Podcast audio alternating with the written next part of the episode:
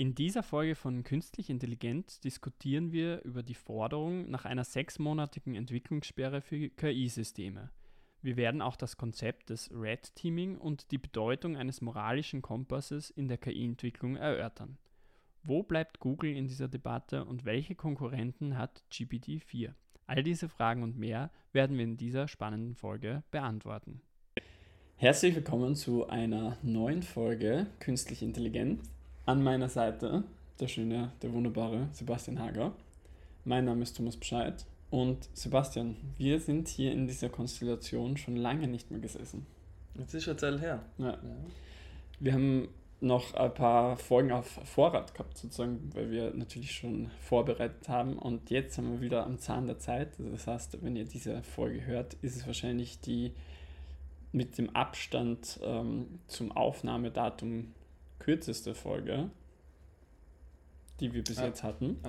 Und wir starten natürlich rein in den wilden Westen der KI-Entwicklung, weil wir jetzt im Moment wirklich den Umbruch haben.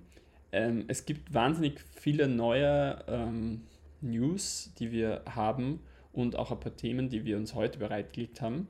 Wir haben uns vor der Folge diesmal auch ein bisschen einen Gameplan zurechtgelegt, über was wir heute sprechen werden. Und um schon mal vorwegzugreifen, wir werden auf diesen offenen Brief eingehen, die sechs Monate, die gefordert werden, um sozusagen der Legislative die Chance zu geben, auf die Neuerungen unserer Technologie einzugehen. Danach auch ein bisschen auf Elon Musk natürlich, äh, Twitter und Konkurrenten zu OpenAI. Ich würde gern ähm, einfach mal starten und so ein bisschen über diese sechs Monats Stopp sprechen. Bist du dabei? Bitte. ich, werde dann einfach einsteigen. Mein Senf dazugeben. also grundsätzlich ähm, haben es viele wahrscheinlich schon gehört. Es ist auch medial ganz gut abgedeckt worden. Es gibt diese Unterschriftenliste, dass die KI-Forschung für sechs Monate gestoppt werden soll. Ähm, ich habe hier einen kleinen Text vorbereitet, den ich jetzt vortragen werde. Und da beschreibt es eigentlich kurz, um was es da an sich geht, Unterstützer dieser Petition, also ich glaube, wir sind inzwischen bei 27.000 Unterstützern und da sind auch Leute, namhafte Leute wie Steve Wozniak und Elon Musk zum Beispiel dabei. Bei Elon Musk werden wir noch mal genauer schauen, warum er das vielleicht äh, auch im Kopf hat. Ja. Und ich werde jetzt mal kurz umreißen, um was es geht. Und man kann kurz zusammenfassen, also man kann kurz sagen, das ist eine Zusammenfassung von diesem Brief, also es ist ein relativ langer Brief eigentlich, genau. der da verfasst worden ist. Also eigentlich ein Vorschlag, oder? Ja. Also es ist genau, es gibt es gibt diesen Brief, wo drin definiert wird, ähm, warum es sechs Monate jetzt braucht, damit äh, Regierungen ähm, sozusagen nachziehen können mit, ähm, und auch Sicherheitsprotokolle entwickelt werden können. Und es gibt auch noch zusätzlich seit dem, ich glaube, 17. April eine, oder 18. April eine Erweiterung mit einem Letter, in dem auch konkrete Beispiele gegeben wird, wie diese sechs Monate aussehen könnten und welche Steps wir sozusagen ähm, machen können. Und darauf werden wir auch noch eingehen. Ich würde jetzt einfach mal mit der Zusammenfassung angehen. Ähm, der Text fordert, dass die Entwicklung von künstlicher Intelligenz basiert wird, um gemeinsame Sicherheitsprotokolle zu entwickeln und sicherzustellen, dass äh, fortschrittliche Systeme sicher und vertrauenswürdig sind. Regierungen sollen eine Moratorium einführen, falls die Industrie sich selbst eine Pause einlegt. So. Okay, wiederhole ich wieder. Regierungen sollten eine Moratorium einführen, falls die Industrie nicht selbst eine Pause einlegt. Die Autoren fordern außerdem eine enge Zusammenarbeit zwischen AI-Entwicklern und Regierungen, um robuste Systeme zur Überwachung und Regulierung von AI zu schaffen. Der Text betont, dass eine florierende Zukunft mit AI möglich ist, aber nur, wenn wir vorsichtig und verantwortungsbewusst handeln. Soweit, so gut. Ähm, grundsätzlich noch dazu gesagt, in dem Text geht es auch um Systeme, die mächtiger als GPT-4 sind. Und GPT-4 ist im Moment das Maß der Dinge. Es wird schon bei Bing benutzt, in diesem Suchassistenten und auch, falls ihr die Premium-Version von ChatGPT habt. Ja. Sehr spannend ist ja alles Neue, was jetzt rauskommt. Es gibt ja Mehrsprachassistenten, werden immer mit GPT-4 verglichen. Also es ja. ist aktuell so der Standard an, an Dingen und auch um die Intelligenz von Sachen festzustellen, ist immer im Vergleich zu GPT-4. Ja. Also das ist so. Ich finde, da merkt man auch gut diese Marktherrschaft, die OpenAI im Moment hat. Und das ist aber auch ein Problem an sich, weil OpenAI sehr intransparent mit ihrer Entwicklung ist. Und vorher habe ich einen Begriff nachgoogeln müssen, diesen Blackbox, ähm, dieses Blackbox-Phänomen, dass es sozusagen Input gibt, dann geht es in die Blackbox, keiner weiß, was passiert und dann Output. Und ich habe es vorher auch schon verglichen mit äh, meinen mathematischen Lösungen. Wenn ich eine Rechnung gehabt habe, habe ich sie in dieser Blackbox bearbeitet und per Zufall dann richtige Ergebnisse bekommen. Warum das dann so war, hat keiner nachvollziehen können, auch ich nicht. Und das ist aber in diesem äh, konkreten Kontext ein großes Problem. ja. Weil wir, wir möchten natürlich auch KI-Systeme, die transparent laufen und auch sozusagen nachvollziehbar sind. Mhm. Und das ist halt ähm, in, mit diesem Blackbox-System schon schwierig, dass ähm, OpenAI jetzt an den Tag legt. Nochmal kurz zur Erinnerung, sorry. Mhm. Äh, OpenAI steht hinter ChatGPT. Ja, genau. Das die Firma. Ähm, mir ist noch ein Beispiel zu diesem Blackbox-Prinzip eingefallen es ganz am Anfang, wie diese AI-Systeme rauskommen, hat es diesen hat dieses Training gegeben von, von Hunde- und Katzenfoto, Katzenfotos zum Beispiel und mhm. man kann dann der AI sagen, okay, überall wo eine Katze drauf ist, tust du diesen Tag draufschreiben Katze und überall wo ein Hund drauf ist, schreibst du den Tag Hund drauf und hat das quasi dann in die AI gefüttert mhm. und dann getestet und man hat aber nicht gewusst, woran es es erkennt. Und man hat es dann aber zurückführen können. Also durch, das ist sehr komplex, weil AI-Systeme, diese, diese Patterns im Hintergrund, die sind, die sind so verwirrend, also man kann es sowieso nicht nachvollziehen, eben dieses Blackbox-Prinzip, aber in dem Fall hat man es entschlüsseln können, dass man die Katze immer daran erkannt hat, dass sie in den Fotos zum Beispiel in den Händen gehalten worden ist. Und Echt? Hunde waren immer auf dem Boden und das ist eben dieses, ah. also deswegen, es ist immer so schwierig, zu sagen, ob die AI jetzt passt oder nicht. Das, also diese AI, AIs trainiert man ja quasi. Ja. Und herauszufinden, ob die, die Muster jetzt gestimmt haben oder nicht, so in die Richtung. Also es, deswegen ist es immer ganz wichtig, dass man einen, einen bestimmten Trainingssatz hat und dann einen Testsatz, die aber nicht die gleichen Fotos sind. Ja. Also man kann, man kann sie nicht an den gleichen Fotos nochmal testen, sondern man braucht dann neue Fotos und kommt dann vielleicht drauf, aber wenn die Katze am Boden ist, dann tut er trotzdem runterzuschreiben. Ja. Eigentlich. Und das ist dieses Blackbox-Prinzip. Man weiß nicht, warum man auf was schließt. Eigentlich. Und das ist, das ist ein Vor- und Nachteil, weil der Vorteil ist, AI-Modelle sind halt so klein gehalten in der Dateigröße, weil, weil die, die diese eigenen Muster zusammenbauen eigentlich. Also mhm. bei diesen, diesen AI-Modellen wie ChatGPT werden diese Milliarden Texte mitgespeichert, sondern die trainiert sich damit, ist dann viel kleiner als der originale Datensatz im Hintergrund weil es dieses, eher das Muster gelernt hat, ja. als, als die Texte immer wieder aufrufbereit zu haben. Was auch spannend ist, wie wir in, letzten, in der letzten Folge haben wir auf diesen GPT-4-Letter sind wir da eingegangen und da ist es auch darum gegangen, dass GPT-4 eben Bilder komplett ähm, beschreiben kann. Auch dieses ähm, mit dem ähm, analogen Kabel, was beim Handy angesteckt ist, was so als Gag gemeint ist.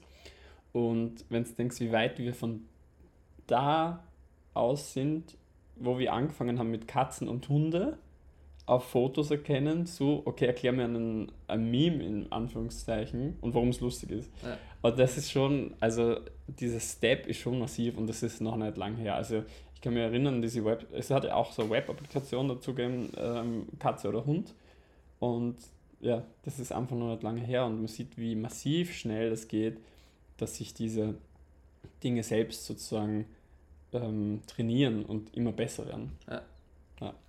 Genau, was mir noch eingefallen ist, um wieder auf den, deinen Punkt vorher zurückzukommen, um die, die Legislative, ist die, die Frage zum Beispiel jetzt mit diesen autonom fahrenden Autos, der Tesla zum Beispiel kann automatisch fahren, mhm. also selbstfahrend quasi.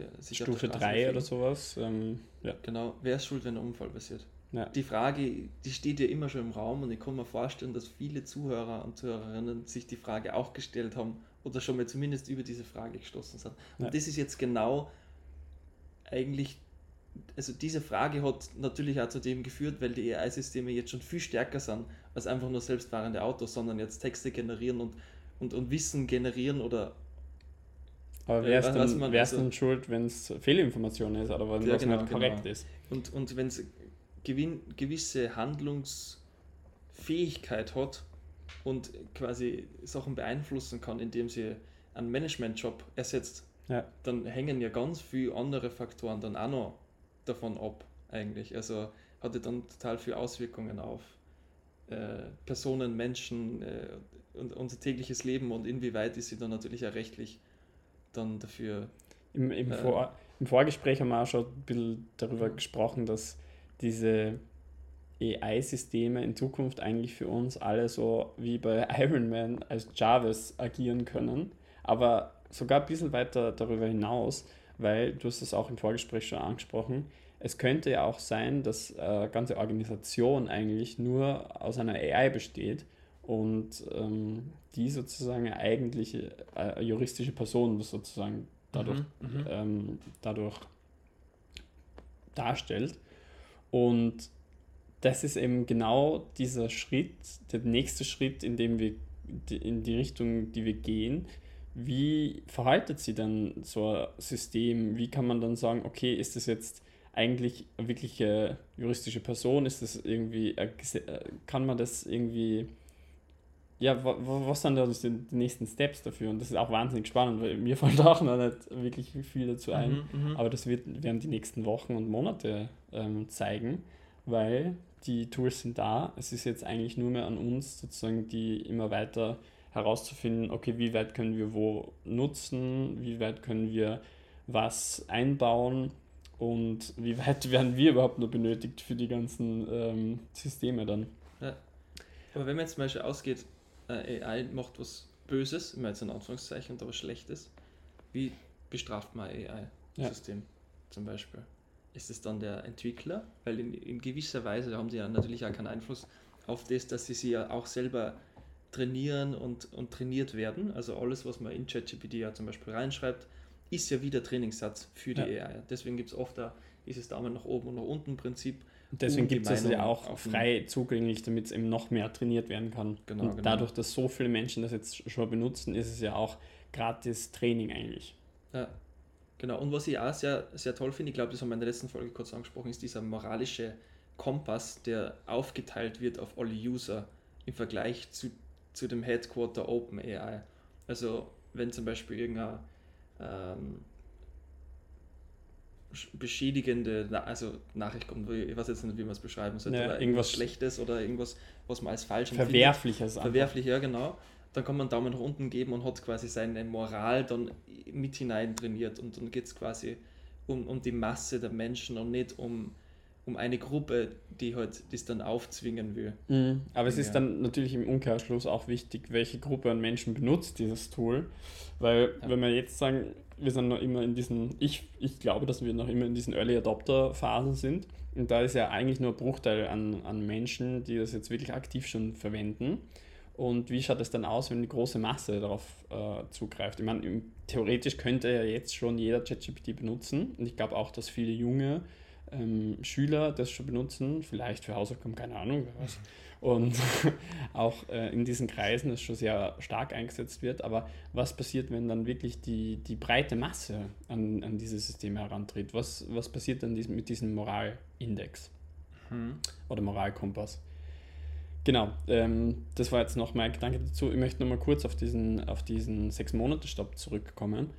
Ähm, es gibt hier noch ein Zitat, das ich vortragen möchte, was mir auch äh, was sehr äh, spannend ist.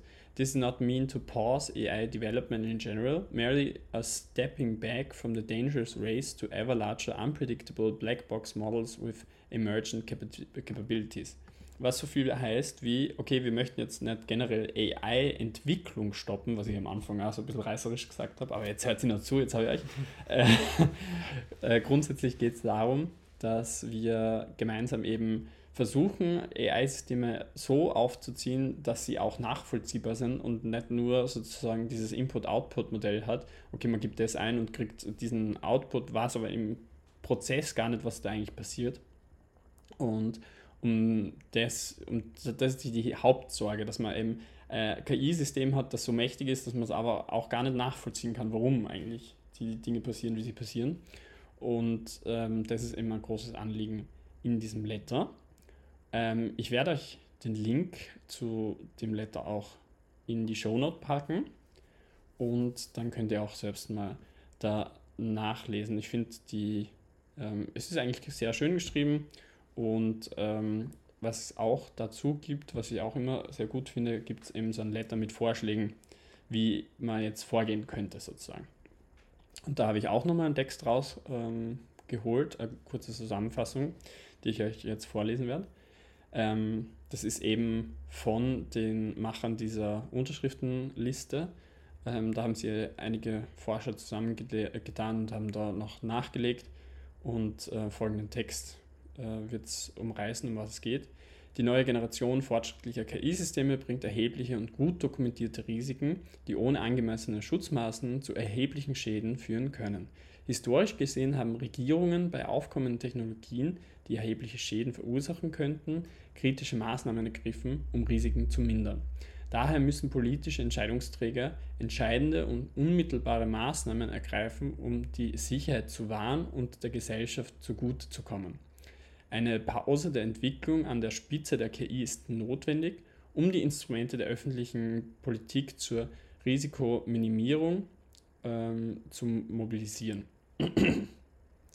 der Weg nach vorn erfordert koordinierte Anstrengungen und, äh, Zivilges von Zivilgesellschaft, Regierungen, Wissenschaft, Industrie und Öffentlichkeit. Wenn dies erreicht wird, kann verantwortungsbewusst entwickelte KI zum Wohle aller Menschheit genutzt werden. So, das ist schon mal ein großer, ich würde sagen, das sind schon mal ein paar große Wörter gefallen, also Regierung, Zivilgesellschaft ähm, und Wissenschaft, Industrie, Öffentlichkeit, wenn du das schon mal alles zusammenfasst, ist eigentlich schon massiv und zeigt auch, wie wichtig das ist. Aber es ist natürlich die Sache, wie kannst du jetzt wirklich verhindern, dass ähm, diese fortschrittlichen KI-Systeme trainiert werden ähm, weil es gibt ja schon sozusagen Zugänge zu GPT-4 und vor allem dieser Letter fokussiert sich auch alles, was nach GPT-4 ist. Also nach diesem GPT-4 ist schon dieser Meilenstein, von dem wir gesprochen haben, und da geht es halt vor, vor allem darum, was kommt danach und dass die Entwicklung an dem danach sozusagen jetzt mal pausiert werden soll, damit man entsprechende Maßnahmen treffen kann, damit das alles auch sicher sein kann. Und wie wir auch schon öfters besprochen haben, gibt es ja auch einige Schulen in Deutschland und in den USA, wovon ich weiß, wahrscheinlich auch mehrere Institute, die versuchen, AI zu bannen. Jetzt ist die Frage, wie kannst du etwas bannen, das schon so omnipräsent da ist und wo Leute sich immer wieder Zugriff dazu verschaffen können? Eigentlich kaum möglich. In meiner, in meiner, meiner Meinung nach. Und also wirkt wie, als wäre es Bestandteil unseres Lebens dann noch. Ja. Und die Schule soll ja auch irgendwie äh, vorbereiten, irgendwie auf das Leben danach. Und digitale Kompetenzen wird wahrscheinlich, also die AI ist ein Teil davon. Ja. Irgendwie. Also. Und das wird ja auch äh, schon jahrelang gepredigt, dass wir mehr digitale Kompetenz brauchen, aber sich der Unterricht jetzt noch nicht so daran ausrichtet. Und ich glaube, das ist jetzt aber dieser große, große Stein, der das Ganze ins Rollen bringen wird weil wenn du jetzt aus der Schule kommst und dich dann mit AI-Systemen nicht befasst und damit nicht umgehen kannst, wirst du erheblichen, ähm, du wirst erheblich im Nachteil, mhm. ja genau, äh, im Nachteil sein, verglichen zu anderen Mitstudierenden, Mitschülern, die mit AI-Systemen eben schon zurechtkommen, beziehungsweise sich damit schon ähm, zurechtfinden. Und ich glaube, das wird ein großes, großes Thema, was auch bei uns jetzt eigentlich schon anfängt im Master, ja. ähm, wo man merkt, okay, AI-Systeme changen das Game schon wahnsinnig. Also allein wenn es um Abschlussarbeiten geht, Hausaufgaben und so weiter und so fort, diese ganzen Dinge werden halt mit äh, AI-Systemen wie ChatGPT jetzt schon, ähm, ich würde sagen, ausgetrickst. Mhm. Ähm, und ich glaube, dass wir nicht mehr daran sitzen können und sagen können, okay, wie können wir das verhindern, sondern wie können wir das so nutzen, dass wir uns als Gesellschaft weiterentwickeln. Ja.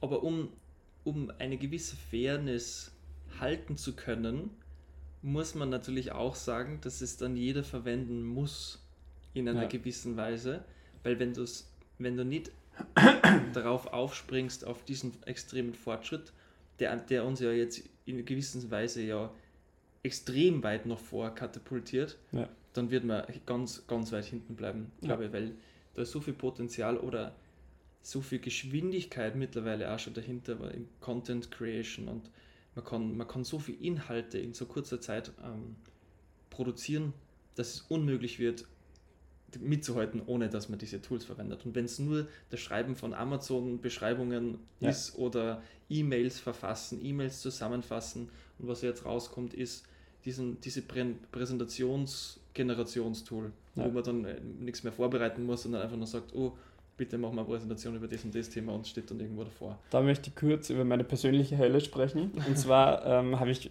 früher mit dem Gedanken gespielt, dass ich Grafiker wäre.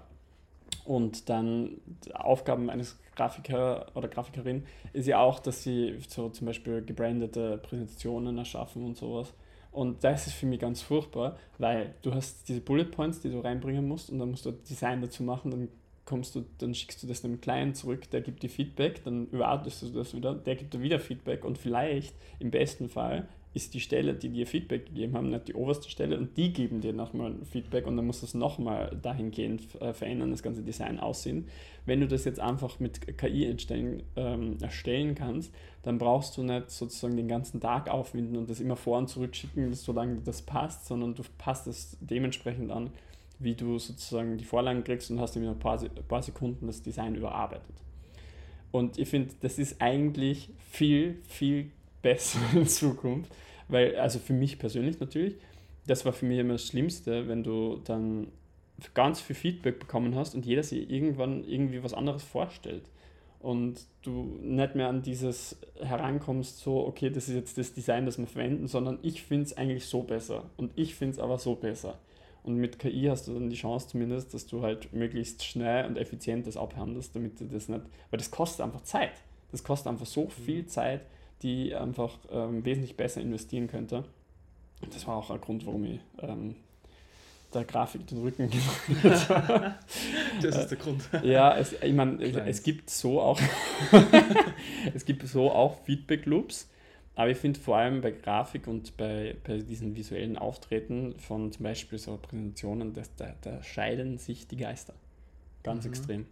Ich meine, das Problem wird wahrscheinlich immer nur auftreten, aber du sparst dir die Arbeit Ja, ja. mehrere Male. Du kannst einfach sagen, arbeiten. okay, ihr wollt mehr, keine Ahnung, Bubbly Design, dann klatsche das in Midjourney rein und Mhm. dann kriegen sie mehr Bubbly Design, was man. Aber du musst nicht selbst hersetzen und sagen, okay, was meinen sie jetzt eigentlich damit? Wie könnte das ausschauen? Diese Konzeptphase bleibt dir erspart Mhm. sozusagen. Und das finde ich schon cool. Ja. Man, Aber- konnte, man konnte ja gleichzeitig auf Microsoft Designer verweisen, was übrigens schon so ein Tool ist, um Ja. diese Sachen zu machen. Also man speist sein Design ein und generiert dann Präsentationen, Instagram-Postings anhand von dem, was man reingeladen hat. Ja. Ich Und- glaube ja nur in der Beta, also bin mir nicht sicher, ob jeder schon drauf Zugriff hat, aber Ja. gibt schon so Tools eben. Ich glaube auch, dass viele Leute Angst haben, dass ihre Arbeitsplätze dadurch, also dass viele Arbeitsplätze dadurch gestrichen werden und ich glaube auch, dass das so ist. Aber ich glaube, dass eine Person dann wesentlich effizient arbeiten kann. Das haben wir eh schon ein paar Mal Ja, besprochen. Ja. Aber generell glaube ich, dass du in der Position bist bei einer Firma nachher und du bist für diese visuelle Gestaltung zuständig, dass du wesentlich mehr Task wesentlich schneller machen kannst und gar nicht, weil es ist ja jetzt auch schon, dass du halt, wir haben sie diese, ich glaube, wir sind gerade am Sprung von dieser Leistungsgesellschaft zu ähm, dieser KI-Gesellschaft sozusagen, wo man jetzt noch richtig viel Druck hat schnell mit was fertig werden und danach wird es sein, okay, man muss mit der KI sozusagen performen können und dann hat man zeitgerecht ähm, seine Designs. Kann auch anders sein, aber das ist so ein bisschen, wie ich es mir vorstelle in Zukunft. Und ich glaube, dass das auch Druck von Menschen wegnehmen kann und das finde ich eigentlich generell sehr gut. Ja, aber man sagt doch jetzt auch schon irgendwie, dass wir überfüllt werden mit Content auf die ganzen Social Media Kanälen. Ich Das konnte mir stimmt, ja. vorstellen, Das dass ist dann verlangt wird, macht noch mehr. Mhm. Weil jetzt geht es auch viel schneller. Und wenn das Design in, in, in vier Minuten fertig sein kann, dann machst du halt 100 Designs am Tag. So in die Das Richtung. stimmt und wir nehmen mehr Clients und wir nehmen, also ich kann mir vorstellen, also Dass es genau die andere Seite diesen Rattenschwanz gibt. Genau. Ja. Es wird, vielleicht, vielleicht bleibt es dann wieder gleich, weil die ganzen Anfängerjobs, die werden quasi gelöscht. Es gibt nur mehr einen Profi, der alle Bereiche übernimmt und der hat dann seine 100 Clients pro Tag. vielleicht ist, ist er dann halt quasi in seiner, in, in seiner eigenen menschlichen Fähigkeit quasi beschränkt, sich ja. nicht mit mehr Dingen gleichzeitig zu beschäftigen. Vielleicht wird die Person dann auch ersetzt mit einer AI, die AIs betreibt. Ja, jetzt schon eine ganz extreme Richtung, aber. ja, möglich, aber auf jeden Fall möglich. Ähm, da würde mich auch interessieren, was ihr dazu denkt. Es gibt auf äh, Spotify, also falls ihr auf Spotify hört, gibt es auch diese ähm, ihr könnt uns da direkt äh, Sprachnachrichten schicken und wenn ihr da Lust drauf habt, könnt ihr uns gern Sprachnachrichten schicken und eure äh, Ansichten der Themen äh, bringen und dann werdet ihr auch in der Folge gefeatured. Ich würde mich sehr freuen, wenn ich ähm, von euch hören würde. Generell könnt ihr uns auch auf Instagram schreiben. Ich glaube, da sind wir am aktivsten und ähm, die Shorts gibt es natürlich auch auf YouTube, aber grundsätzlich Kommunikationskanäle ist Instagram und auf Spotify wahrscheinlich am besten. Gut, so viel dazu. Jetzt, wir schlängeln uns so ein bisschen durch das Thema. Ähm, jetzt möchte ich nochmal an, ähm, ansprechen, Elon Musk hat ja bei OpenAI sozusagen mitgemacht, war einer der Founder und ist dann aber, ich glaube, 2016, nagelt es mir nicht drauf fest, ähm, ausgestiegen wegen Meinungsdifferenzen. 2018. 2018. So, und jetzt ähm, hat er diese sechs Monate auch unterschrieben. Das ist ja ganz ähm, ganz präsent gewesen, auch in den Medien. Nur glaube ich, dass bei Elon Musk nicht daran liegt, dass er jetzt ähm, diese Sorge hat, dass diese Weiterentwicklung unkontrolliert äh, funktioniert, sondern weil er auch selbst mit Twitter ähm, in den KI-Markt sozusagen einsteigen möchte und da nachziehen möchte. Und ich glaube, dass er die sechs Monate eher dazu verwenden möchte, dass er eben eine Chance auf Competition hat. Mhm. Ist jetzt meine ist bold. spekulativ. Ja, ja, komplett spekulativ, nur meine Meinung. Aber so fühlt es sich für mich an und nach den Handlungen von Musk würde ich das auch fast, ähm, ja, ist eben meine Meinung. Und warum hat er OpenAI damals schon ver äh, verlassen? Weil es wäre ja eigentlich der Weg zu, zur Marktherrschaft gewesen. Also OpenAI ist ja in dieser großartigen Position, wo sie eben dieses extrem, ähm, extrem starke AI-System ah, jetzt greifen uns an. Ähm, die großen, ähm, also diesen Marktreiter GPT-4 eben haben. Ähm, und Musk ist dann damals aber abgetreten, weil er halt auch den Fokus auf SpaceX und Tesla haben musste, da die auch ähm, Produktionsschwierigkeiten hatten und generell sind ja auch zwei Riesenfirmen, die auch durch die, also die sind auch durch Höhen und Tiefen gegangen sozusagen. Und da war der Fokus eher darauf. Und jetzt, wo Musk auch Twitter übernommen hat, möchte er wieder in den Markt mit Twitter einsteigen und seine eigene KI entwickeln und sucht auch massiv Leute, die in dem KI-Bereich arbeiten und auch technisch sozusagen ein Modell auf die Beine stellen können. Was natürlich erst damit ein bisschen late to the party, würde ich sagen. Weil wenn du jetzt ähm, versuchst, äh, einen Konkurrenten zum Beispiel für ChatGPT auf den Markt zu bringen, ist es halt schon wahnsinnig schwierig, ohne dass du, es gibt ja auch KI-Systeme, die von ChatGPT sozusagen trainiert werden, was mhm. ja eigentlich rechtlich Grauzone ist, weil es ja auch abgesteckt ist. Aber es ist wahnsinnig schwierig, jetzt etwas an den Start zu bringen, das möglicherweise GPT-4 noch irgendwie Konkurrenz machen könnte. Mhm.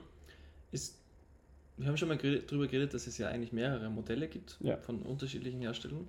Aber ich glaube, dadurch, dass GPT so schnell öffentlich gegangen ist, dass die jetzt so viele Daten angehäuft haben und so viele Entwickler, die immer wieder dafür Sachen rausbringen, dass das so ein bisschen ein Selbstläufer worden ist. Und das hat sie jetzt selber so hoch gepusht. Und es gibt ja wahnsinnig viele Entwickler, die ChatGPT nutzen, um zu entwickeln. Und ich ja. glaube, die hat sie, also die ersten Modelle, die haben sie quasi in sich selbst quasi wieder hineingefüttert, quasi ja. mit, mit der Möglichkeit, mit AI einfach viel schneller zu entwickeln. Und auf einmal ist OpenAI jetzt so nach oben gezischt, dass kein anderer ansatzweise eine Chance hätte, überhaupt so hoch mitzuspielen, eigentlich wie OpenAI ja. ist. In die sechs Monaten vielleicht jetzt das Potenzial, weil innerhalb von vier Wochen war GPT-3 auf GPT-4.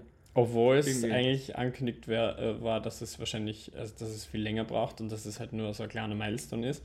Aber der Sprung ist sofort da, wenn eigentlich. Haben wir nicht mal über diesen Politiker geredet, ja. der gesagt hat, so, ja, wahrscheinlich braucht es nur sechs Monate.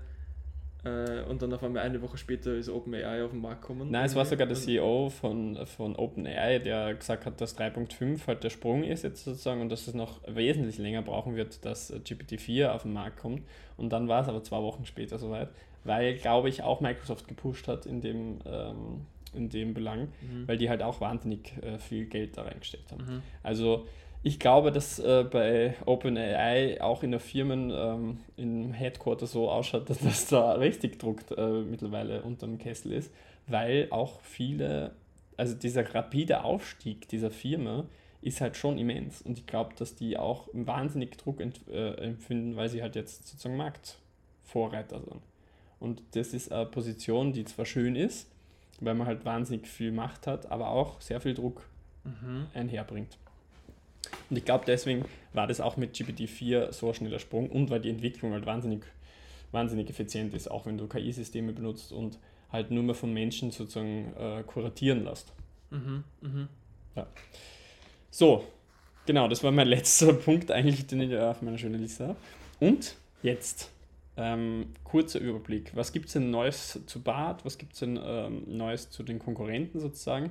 Ähm, Google hält sich, finde ich, für, für in meiner Auffassung etwas zurück, weil es gibt diesen Announcement-Trailer für BART und es gibt diesen Beta-Zugang. Ähm, da habe ich mir auch schon angemeldet, aber in Österreich noch nicht verfügbar. Und ähm, ich glaube, dass die auch so ein bisschen also ich würde es, heute ist die Folge meiner Bold Predictions. ich glaube, dass die ähm, so wie BlackBerry damals diesen Umstieg auf wirklich Smartphones etwas verschlafen hat, dass Google diese KI-Forschung zwar weitergetrieben hat, aber nicht in diesem systematischen Umfang, wie OpenAI das gemacht hat und jetzt auch so ein bisschen nachhängen. Ist meine Prediction. Wir wissen noch nicht, wie BART ähm, funktionieren wird. Wir haben schon gesehen, es wird halt so eine eigene Oberfläche geben. Es wird äh, viele verschiedene Möglichkeiten geben, wie du halt deine Suchanfragen machst und so weiter.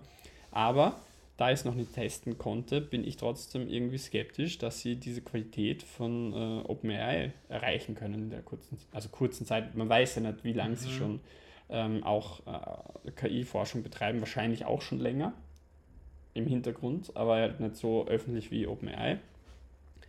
Und ich bin dann sehr gespannt, ob sie eben die Competition noch irgendwie, also dass sie noch auf diesen Zug aufspringen können, ohne dass sie halt so wie viele Jahre jetzt äh, Google und Bing zum Beispiel vergleichbar war oder Google oder wenn wir jetzt sagen Chrome und Firefox zum Beispiel, wo es halt diesen klaren Marktführer gibt und die anderen halt so nachhängen, so mit Marktanteilen von 10 bis 5 bis 10 Prozent. Ähm, könnte es auch sein, dass die KI, der KI-Sektor jetzt aber von OpenAI bestimmt wird und OpenAI zu einem Big Player aufsteigt in die Riegen von Alpha, Alphabet, ähm, Apple und äh, Microsoft. Mhm. Meine Bold Prediction ist ja eigentlich, Heraus. dass es 100 Pro im Hintergrund schon viel größere Systeme gibt. Mhm. GPT-4 ist öffentlich, weil es schon funktioniert. Im Hintergrund ist sicher schon GPT-5 oder, oder dergleichen. Ja. Und ähm, Bart hat ja das, also Google ist ja eigentlich irgendwie bekannt dafür, Daten zu sammeln, irgendwie ja. von jedem, oder? Also so genauso wie Facebook damals das Image gehabt hat, sammelt Google sicher auch im Hintergrund Daten und hätte das Potenzial, auch weil sie ja schon sehr lange an Sprachmodellen arbeiten, wie Sprachassistenten, ähm, wieder haben, hey, hey, Google, das ist quasi, das kennt man mittlerweile schon, dass du mit dem Handy reden kannst und deine Lampen daheim einschaltest. Und ich glaube, diese Daten hätten das, also im Hintergrund hätte, glaube ich, Google das Potenzial, relativ schnell ein größeres Modell zu erstellen, als OpenAI jetzt hat. OpenAI, glaube ich, hat diesen Krisenvorteil, öffentlich gewesen zu sein mhm. und das Feedback der, der Menschen einzuholen. Aber wie, ich finde, vielleicht macht Google das ja so à la Apple, in-house wird alles getestet, bis es perfekt ist und dann geht es erst raus. Und, und OpenAI hat ja mit GPT-3 diese ganzen Probleme ausmerzen können, indem sie so viel User-Feedback haben. Ja, das stimmt. Aber vielleicht hat ja Google im Hintergrund auch so ein System. Ich glaube nicht, dass sie so weit sind. Ich könnte mir aber vorstellen, dass in diesen sechs Monaten das Potenzial da wäre, dass das jetzt einhorn. Oder zumindest so gut glaubst werden wie GPT-4. Glaubst du, dass die sechs Monate durchgehen? Also glaubst du wirklich, dass dieser, dass dieser Entwicklungsstopp passieren wird? Es wird ja gefordert irgendwie, dass, dass quasi die Regierung einschreitet, wenn es nicht gemacht wird. Genau, dass Regierungen das sozusagen. Genau, ähm, dass die einen, einen, so einen Hardstop machen und da versuchen reinzugehen.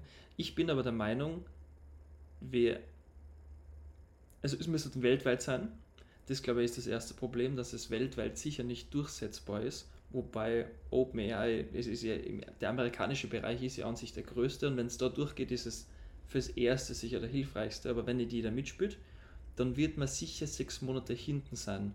Ich weiß nicht, was andere Global Player sind, aber ja. es kann zum Beispiel in Asien, wird sicher auch ein, ein, ein AI groß entwickelt. Soweit ich weiß, ist, sind Amerika und, und China die größten Investoren in AI-Technologie. Also, ähm, was ich weiß, oder was ich ähm, mich erinnere, ist, dass China richtig Probleme hat mit ähm, KI-Entwicklung, weil sie ja voll Fokus auf diese Herstellung waren. Äh, China ist ja die Fabrik der Welt. Und dass sie aber dahingehend die KI-Forschung schon ein bisschen hinten schleifen haben lassen. Und ich glaube, dadurch, dass es jetzt so aktuell und, und so wichtig geworden ist, dass sie massiv Geld reinpumpen, weil sie die Zeit halt aufholen wollen. Und das wollen sie halt mit Ressourcen aufholen. Und ich glaube, dass das schon ein Problem sein kann, weil sie die Google und, und OpenAI zum Beispiel eher schon darauf fokussiert haben, okay, der nächste Schritt ist jetzt nicht mehr die Hardware, der nächste Schritt ist wirklich diese künstliche Intelligenz, die in Systemen dann sozusagen wiedergespiegelt wird. Und ich glaube, deswegen ist, ist, ist China jetzt auch massiv am, am Suchen von Talenten und, und, und am Pushen dieser Projekte, weil sie eben den Fokus zu sehr auf die Hardware gelegt haben und jetzt aber kompetitiv hinten anstehen. Ähnlich wie Google. Also das mhm. ist so mein, meine Sicht aus der Dinge. Aber kann auch natürlich ähm, ganz anders sein. Ähm, aber so würde ich im Moment jetzt unsere Lage einschätzen. Ja. Aber ich finde, es wär, müsste fast eine Bedingung sein, das einen weltweiten Stopp zu machen. Aber ich, ich, ich finde es schwierig irgendwie umzusetzen, weil wir sehen ja auch, wie, wie sie generelle Themen ähm, global nicht vereinen lassen. Und warum mhm. soll es jetzt bei dem Thema funktionieren? Also, ne? Wir haben auch eine EU, die sehr selten geschlossene Entscheidungen trifft. Oder wir haben die UN, die auch selten wirklich an einem Strang zieht. Und wie können wir das jetzt nochmal erweitern und wirklich sagen, okay, alle, alle, äh, alle sitzen jetzt im gleichen Boot und wir machen alles Gleiche.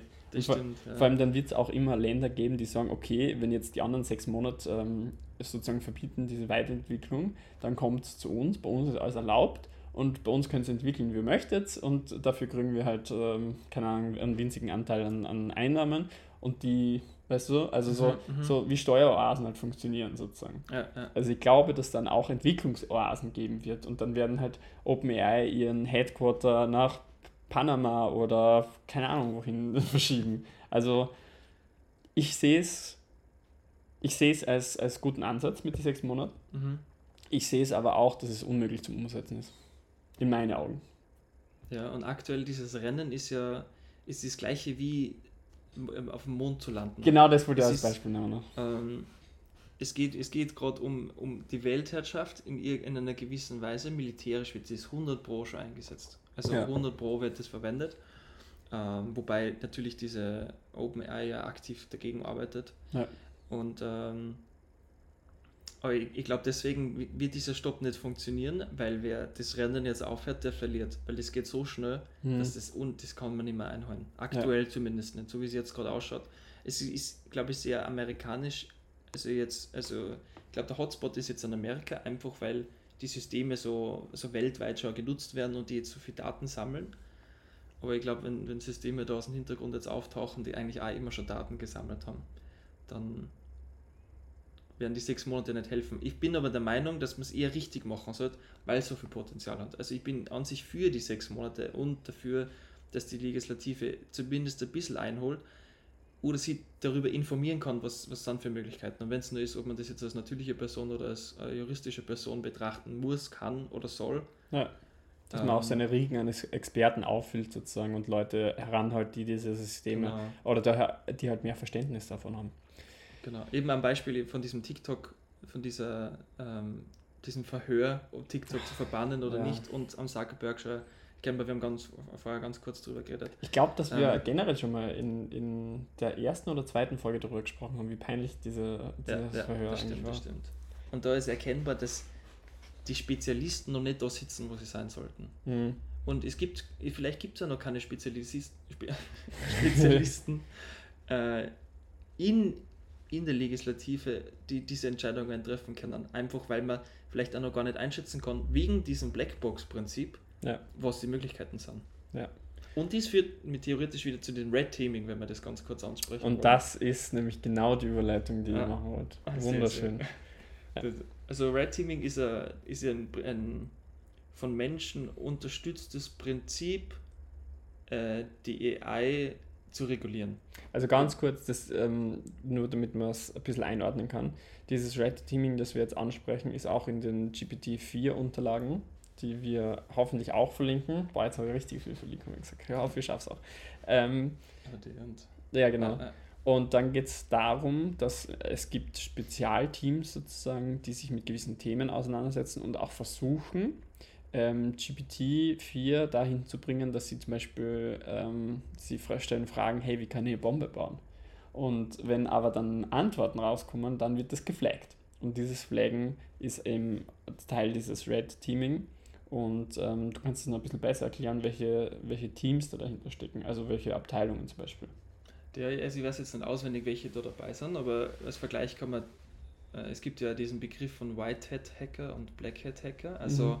Hacker, die quasi für einen guten Zweck versuchen, ein System auszunutzen, oder Black Hat Hacker, die halt den eigenen Nutzen sich- ziehen. Und das Red Teaming ist, ist quasi als Beispiel ein, ein Bombenspezialistenteam, die probieren, die AI so auszureizen, eine Bombe zu bauen. Oder halt eben andere Dinge. Also das ist dann Ja. eben schwierig. Also das, deswegen gibt es diese Spezialistengruppen, um zu definieren, inwieweit kann man es ausnutzen für schlechte Zwecke. Und da gibt es nicht nur das Bombenteam, da gibt es ein Kommunikationsteam, da gibt es äh, also die, alle Bereiche, die als wichtig empfunden werden. Schwierig ist natürlich, diese Bereiche zu definieren. Wo ist das Potenzial da? Als Black Hat Hacker kommst du wahrscheinlich rein, indem du einen Bereich hast, der noch nicht so abgedeckt wird. Ja. Zum Beispiel. Ist auch wahnsinnig schwierig, glaube ich, weil du hast ja begrenzte Ressourcen für solche Teams. Du kannst nicht sagen, ich stelle jetzt 100.000 Leute ein und die versuchen Waffen 3D-druckmäßig äh, Anleitungen direkt aus ChatGPT rausdrucken zu lassen.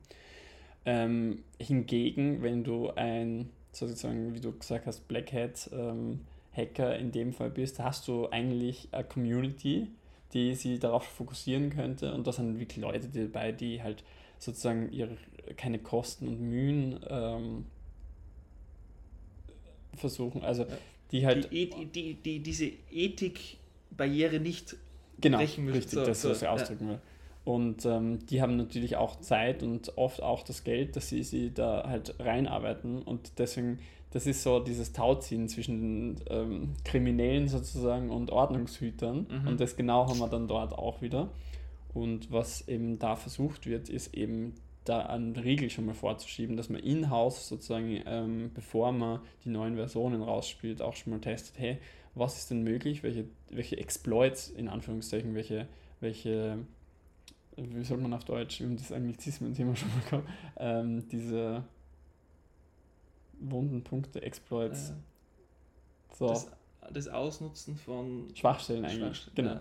ja. Und dieses Ausnutzen von Schwachstellen ähm, muss man halt irgendwie vorbeugen und es wird sicher Themen geben, es wird sicher Dinge geben, die in den Nachrichten auch kommen werden, wo ChatGPT Anleitungen für irgendwas macht, was halt, wie soll ich sagen, nicht so förderlich für, für uns Menschen ist, beziehungsweise auch ähm, moralisch gesehen einfach nicht vertretbar ist. Und das versucht man eben genau mit diesen Red Teams abzufangen. Ja. Aber wie du gesagt hast, schwierig einzuteilen. Genau. Und auch sehr schwierig ist, überall wo Menscheninput ist, gibt es eine, eine Meinung, die einfließt. Also das Red Team hat ja die Meinung, dass eine Bombe zu bauen schlecht ist. Ja. Die, ist die ist natürlich jetzt, also hat wahrscheinlich jeder die Meinung, aber es gibt wahrscheinlich irgendwo einen Punkt, wo es schwierig wird zu definieren. Vor allem in der Kommunikation. Welche Sprache ist offensiv? Welche Sprache beleidigt? Ist es das Beschimpfen von Menschen? Ist es das Reinbringen von Rassismus? Wo ist die Grenze, was die AI darf und wo nicht? Und wo, deswegen finde ich das auch wieder cool, dass der moralische Kompass quasi aufgeteilt wird auf die Menge an Menschen, aber wo macht man den Unterschied zwischen ähm, richtig und falsch? Ja. Darf man gender, muss er gendern oder nicht? Ja. Wie viele Gender kommen rein, weil ja, ja die Frage in Amerika auch, auch groß ist, wie viel Gender gibt es überhaupt? Ja. So in die Richtung. Und wenn, wenn jetzt, wenn es eine Gruppe geben würde, die das definiert, dann könnte es ja sein, dass sie in einer gewissen Weise eine Falschaussage reinbringt, weil sie eine Meinung reinbringt. Und eine Meinung wäre ja an sich ganz schlecht. Genau, und, und weil es auch meinungsführend ist und die AI diese Meinung ja auch verteilt nachher. Genau, Fall. genau. Und, und das, also das große Ziel von der AI ist, keine Meinung reinzukriegen. Also das nennt man Bias, quasi so eine, eine Tendenz in eine Richtung zu haben.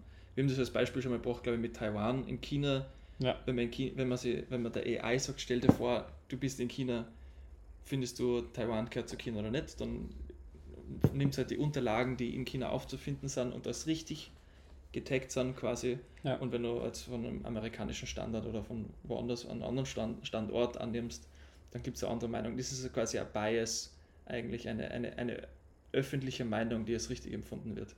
Aber es ist auch eigentlich. sehr schwierig, weil die, du trainierst ja AIs mit Texten. Das sind einfach rohe Textblöcke, die wirklich schon massiv groß sind eigentlich, aber halt nur Zeichen enthalten.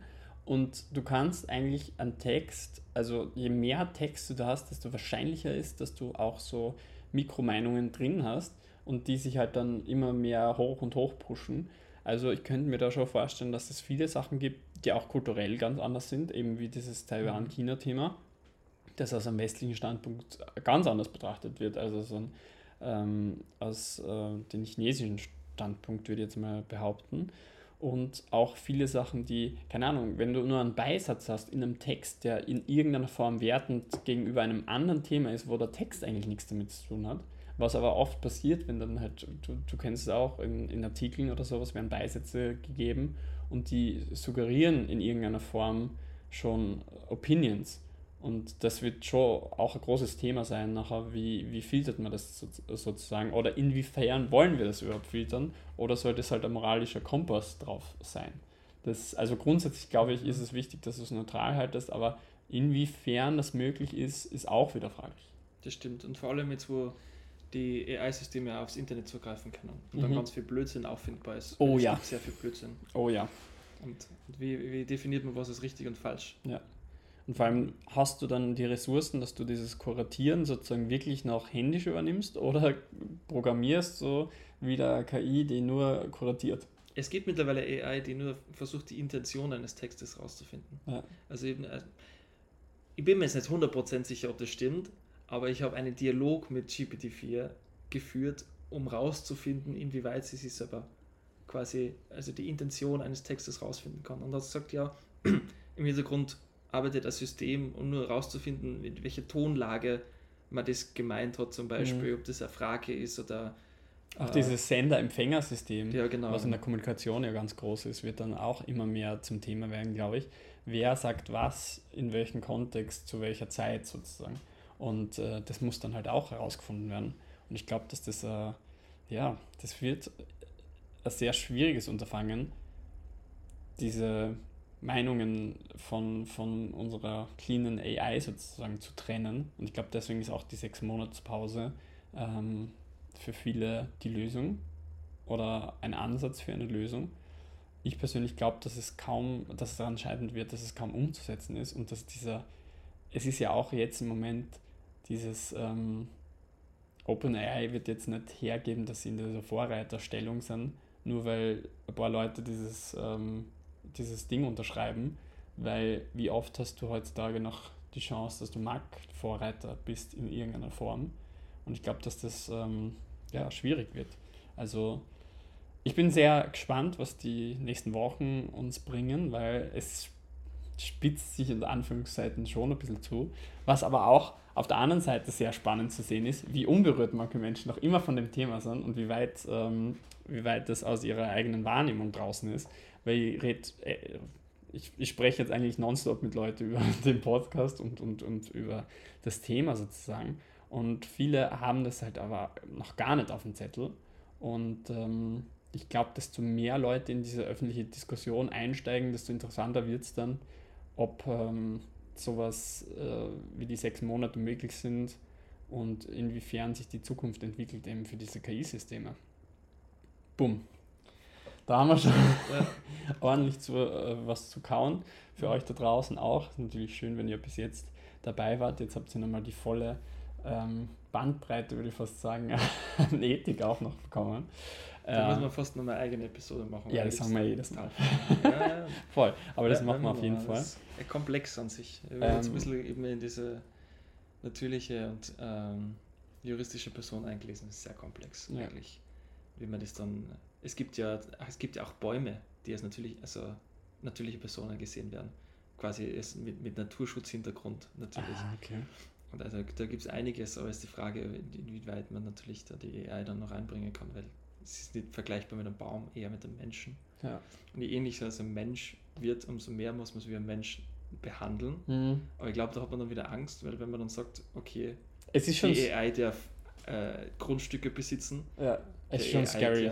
Es ist schon mega scary. Also ich könnte mir zum Beispiel gut vorstellen, dass so Genossenschaften, es gibt ja so Genossenschaften, äh, Genossenschaften für günstiges Wohnen, wo man halt äh, sagt, okay, man macht eine Art of Non-Profit-Organisation, die halt Wohnplätze schafft, die ähm, günstig für Menschen zu leben sind und auch halt einigermaßen im Einklang mit ähm, Environment Goals und sowas sind. Und sowas könnte ich mir sofort vorstellen, dass eine AI aufzieht, sozusagen, die auch dann ein gewisses Budget bekommt und Agenturen ähm, bestellt, die dann halt, keine Ahnung, die Bauarbeiten übernehmen, Agenturen, Firmen beauftragt, die die Bauarbeiten macht, die günstiges Wohnen und sowas oder leistbares Wohnen ähm, zum Thema hat. Aber ja, da, da müssen wir dann eh eigene Folge drüber machen. Was ich noch ähm, cool finden würde, und zwar ist der Aufruf jetzt an euch, was wären denn so Themen, die euch noch ähm, interessieren, beziehungsweise wir versuchen jetzt immer einen Mix äh, zu machen aus Neuigkeiten, die ja im Moment links und rechts fliegen, und auch so ein bisschen praktischen Dingen, wie zum Beispiel dieses, ähm, die Folge, in dem wir versucht haben, unser Logo zu kreieren und so weiter und so fort mein Ansatz wäre, dass wir diese Mix, äh, diesen Mix auch beibehalten und vielleicht auch, ich, ich, ich bin ein großer Fan von, okay, wir zeigen auch nicht nur theoretisch, was ist jetzt Zukunft, Musik, eben die Folge wird jetzt einmal als, als dieses mhm, mhm, Thema, okay, was ist in Zukunft möglich, sondern auch, was kann man jetzt genau in dem Moment mit der AI machen, was ist möglich. Und ich kann ja ein bisschen hinter den Kulissen sprechen. Wir machen auch schon viel mit AI-Systemen, also die Beschreibung der Texte, die Titel der Folgen und so weiter, die Bilder, die wir generieren für Instagram. Das ist halt alles AI kreiert und ist auch Teil unseres Prozesses, sozusagen auch ein bisschen unserer, ähm, wie soll ich sagen, unseren, unseren Gameplans. Und genau, was würdet ihr gern sehen, was wir umsetzen? Sollen wir uns äh, wirklich in auch, ähm, sollen wir uns ähm, da größere Ziele setzen, die wir dann versuchen mit AI umzusetzen? Oder ja, ich würde da gerne einfach eure Meinung mal hören, weil ich es sehr spannend finden würde. Sehr spannend wäre auch für alle, die auf Apple Podcasts zu hören, mm. inwieweit reicht eine Beschreibung zum ja. Beispiel oder ist für die eher interessanter, nur inhaltlich, also quasi so, so Facts und so rauszuhauen und die Sachen zu. Also es gibt auf Spotify nämlich die Videofunktion. Ja. Falls die äh, auf Apple Podcasts es nicht wissen, es gibt ein Video zu, zu allen Podcasts, die wir hochladen und die sind halt nur auf Spotify ersichtlich. Korrekt. Und auf den, also Bits and Pieces sind in den Shorts, die wir veröffentlichen, auch drin, aber natürlich nicht so viel, wie ähm, die Folge auf Spotify hergibt. Und genau, generell, wir sind eigentlich komplett neu im, im Podcast-Game. Ich habe schon mal einen Podcast aufgenommen, aber nicht in diesem äh, Setup, das ich jetzt habe. Falls ihr irgendwas feedbackmäßig habt zum Ton, ist was zu leise, ist was zu laut, fehlt euch etwas, ähm, immer gern bitte Feedback geben. Ich bin, oder ich glaube, wir sind beide sehr offen dafür und würden uns sehr gern da weiter verbessern. Und ich glaube, da ist auch ganz wichtig, dass ihr uns ähm, lernen helft, so wie die KI mit unseren Texten arbeitet, arbeiten wir mit eurem Feedback. Also bitte unbedingt ähm, gern Feedback hinterlassen. Und ähm, Beurteilungen und Sterne, glaube ich, gibt es auf Apple Podcast und bei Spotify natürlich gern auch folgen, damit ihr immer die Notification bekommt, wenn wir eine neue Folge haben. Wir haben es in letzter Zeit nicht ganz geschafft, dass wir immer mittwochs releasen, aus ähm, ja, zeittechnischen Gründen. Aber wir versuchen natürlich auch in Zukunft, mit dem Mittwoch ist unser Tag eigentlich, mhm. dass wir Podcast-Dinge erledigen. So, ich muss mir jetzt ein bisschen zurücklehnen. Das war wirklich eine, eine wahnsinnig große Folge eigentlich. Wir haben sehr viel behandelt, finde ich. Wir haben nicht nur neue, die Neuigkeiten sozusagen ähm, besprochen, sondern auch äh, ein bisschen Grundsatzthemen, mit die mit KI einhergehen. Und das wird auch in Zukunft öfter noch ähm, zur Sprache kommen, weil es eben ein Riesenthema ist und äh, vor allem ethnisch gesehen richtig spannend. Ethisch. Ethisch, vor ethnisch, sorry, sorry. genau da. schon lange Folge. Ähm, genau, es ist äh, wirklich, wirklich spannend, was in Zukunft auch passieren wird und ähm, bleibt uns natürlich treu. Wir werden in jeder Folge noch ein bisschen tiefer tauchen mhm. und äh, euch versuchen auch am Zahn der Zeit zu halten. Lieber Sebastian, wir haben jetzt Thomas. schon äh, sehr lange gesprochen. Ihr würdet jetzt langsam den Schlussstrich ähm, ziehen, aber ich würde dann nochmal eine schöne Bühne bieten für deinen letzten Abschlusssatz. Ich würde nur Danke fürs Zuhören sagen und bis zum nächsten Mal. Wunderschön. Danke. Ciao, ciao.